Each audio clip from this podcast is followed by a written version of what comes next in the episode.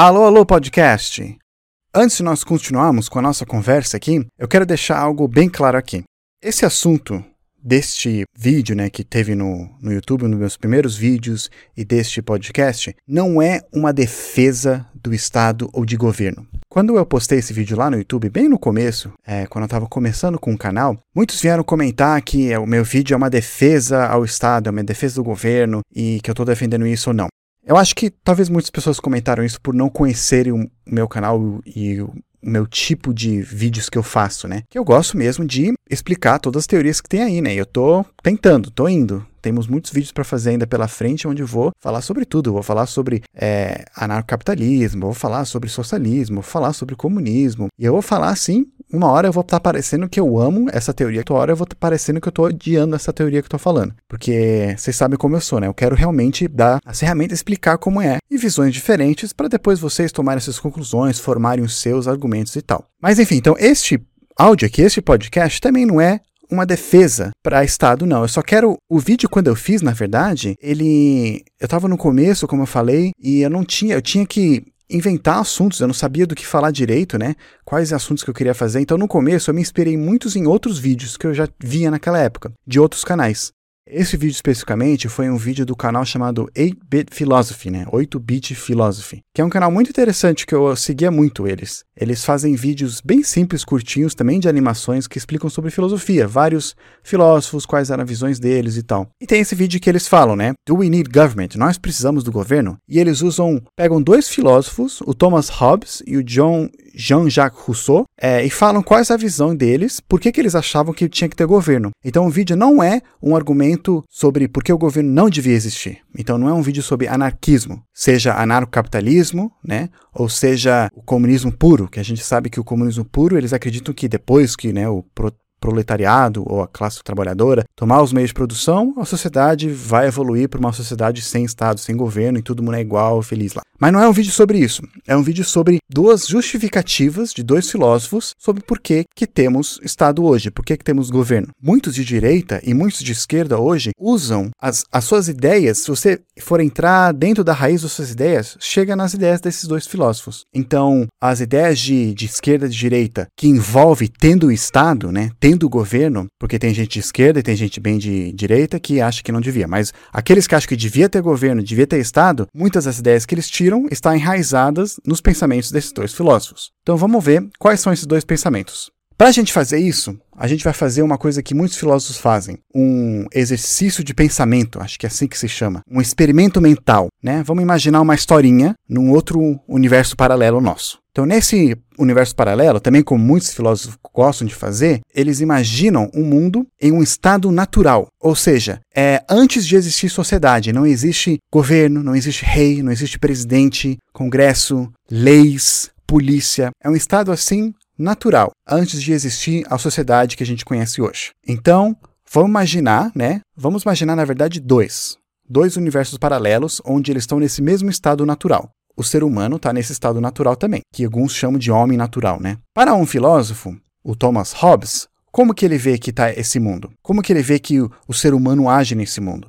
De acordo com ele, o ser humano ele é uma pessoa naturalmente má, por natureza, que naturalmente ele inveja, ele mente, é, não respeita, pode até roubar, matar o outro. Então, de acordo com Thomas Hobbes, esse mundo natural, antes de existir a sociedade, é um caos. É guerra, é conflito, as pessoas vivem em medo, ninguém confia em ninguém, é horrível. Aí chegou uma hora que uma pessoa teve uma ideia e falou: Ei, hey, me dê um pouco do seu dinheiro e alguma das suas liberdades, que eu vou garantir a proteção de vocês. Vou proteger vocês contra esse mundo horrível.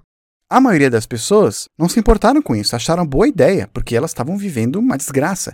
Então elas aceitaram, deram alguma das suas liberdades, por exemplo, elas abriram a mão de poder roubar, de poder matar livremente assim, falar: "Não, tá bom. Eu não vou mais fazer isso, vou abrir mão desse, dessa liberdade de fazer isso e vou dar um pouquinho do seu dinhe do dinheiro para você. Né? O Thomas Hobbes chamou isso de esse, essa entidade que faz isso, esse cara que teve essa ideia, de o Leviatã, tanto que o livro que ele escreveu tem esse título. É, e esse Leviatã é o Estado, é o governo, que está aí para proteger as pessoas do mal, uma das outras. Agora vamos para o outro universo, que também está nesse mesmo estado de estado natural, antes de existir sociedade, antes de existir governo e tal. Mas, nesse outro universo, o ser humano é explicado já pelo Rousseau, Jean-Jacques Rousseau. E de acordo com ele, o ser humano, ele não é naturalmente mal, ele é bom na verdade. E ele não precisa de governo e de leis e de nada. As pessoas confiam uma nas outras. As pessoas eram independentes, apaixonadas, pacíficas, e elas viviam na boa. Aí chegou um dia, um cara plantou lá um triguinho, um trigo, e viu, né? Nossa, é muito mais fácil eu plantar esse trigo aqui do que eu ter que ficar caçando fruta aí. Depois ele percebeu também, nossa, é muito mais fácil eu cuidar dessas ovelhinhas aqui na minha casa do que eu ter que sair para caçar elas. E aí, então, ele começou a plantar, né? Ele criou a agricultura. Começou a plantar, começou a cuidar dos seus bichinhos lá. E ele acabou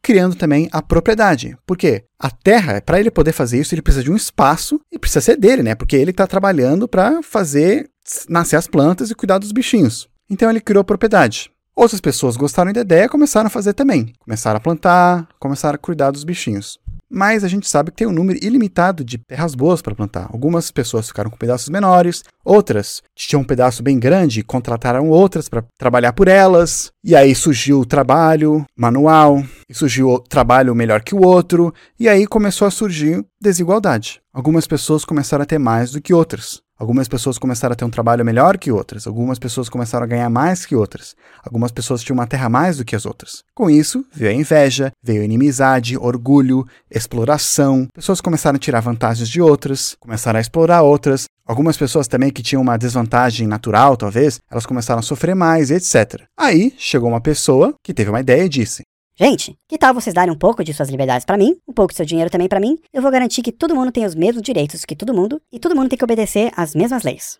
E aí então essa pessoa também se tornou o Estado e começou a trabalhar para garantir que as leis que eram passadas eram iguais para todo mundo e tentou também trabalhar para diminuir a desigualdade entre as pessoas. Então vocês já devem conseguir imaginar mais ou menos qual história que a esquerda gosta mais e qual história que a direita gosta mais.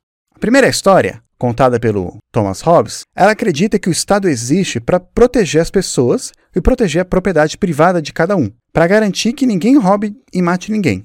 Para fazer isso, o Estado precisa passar leis, né? Ele precisa proibir matar, ele precisa proibir roubar, proibir invadir a casa do outro, fazer coisas, agredir as outras pessoas e tal. Por isso que as pessoas desistiram de algumas das suas liberdades e começaram a passar a obedecer a essas leis. E quem não obedece é preso ou pior, dependendo do país. Para conseguir garantir a segurança de todo mundo, prender aqueles que não obedecem às leis, fazer julgamento, essas coisas, precisa de uma estrutura toda, né? Precisa de uma instituição que cuida de tudo isso e pessoas trabalhando lá para garantir que está tudo certinho. E como nada vem de graça, então eles precisam de dinheiro. Esse dinheiro é o imposto. Já na outra história do Rousseau, ele já vê o papel do Estado como diferente. O papel fundamental do Estado, do governo, é garantir que todo mundo seja tratado igual e que todo mundo tenha as mesmas oportunidades e que tenha menos desigualdade no mundo. Da mesma maneira, as regras que o governo faz para garantir isso são as leis que tiram algumas liberdades da pessoa. Por exemplo, você não pode demitir alguém porque ela é mulher, ou porque é gay, ou porque é negro. Se você faz isso, o governo vai lá e te pune. Ou o governo faz uma lei que proíbe você de contratar duas pessoas para o mesmo cargo, mas você dá o salário menor para um porque é mulher. Então o governo tenta garantir igualdades melhores.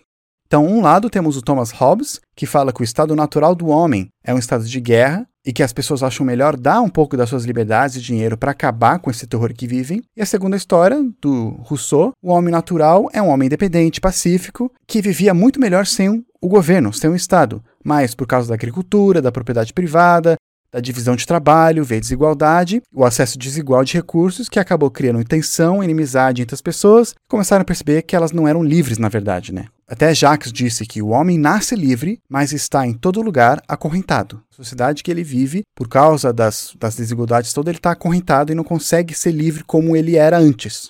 Essas duas histórias, elas têm um princípio que as duas incluem, que é o contrato social. Provavelmente vocês ouviram isso na escola ou em algum lugar, mas esse é tipo o contrato que alguns filósofos falam que pessoas fazem com o governo, ou que elas têm naturalmente com o governo. elas dão um pouco das liberdades dela, dão um pouco de seu dinheiro, em troca de proteção da propriedade privada ou para garantir que todo mundo seja igual. Alguns, né, falam que contrato social não existe, que você nasce e é forçado a obedecer esse suposto contrato que alguém fez um dia, que na verdade não fez, mas você não tem escolha, você tem que viver isso, e seria como se você tivesse que viver o contrato de que teus ancestrais fizessem sem você poder opinar sobre isso. Mas isso é um assunto de um outro vídeo também, de um outro podcast também. Mas o que você acha? Você acha que o governo devia existir para proteger a propriedade privada, principalmente, né, proteger você contra invasões de outros países, proteger você contra uma outra pessoa, ou você acha que o governo deve mais garantir a igualdade de todo mundo? Você acha que o ser humano ele é naturalmente mau e precisa que alguém cuide para que ele não ultrapasse da linha? Ou você acha que ele naturalmente é bom e que a propriedade privada ou a agricultura ou divisão de trabalho tirou a liberdade das pessoas? Vou deixar vocês pensarem um pouco, podem fazer comentários, não sei se tem como fazer comentários aqui, nem sei como ler. Mas pode fazer comentários, voltar lá no YouTube e fazer comentários lá mesmo. E eu vou ficando por aqui. Nos vemos no próximo vídeo ou no próximo podcast.